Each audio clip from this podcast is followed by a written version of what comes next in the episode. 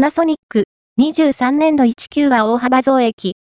成長フェーズへ事業ポートフォリオ見直しも、パナソニックホールディングス株式会社は、2023年度第1四半期の決算概要を発表。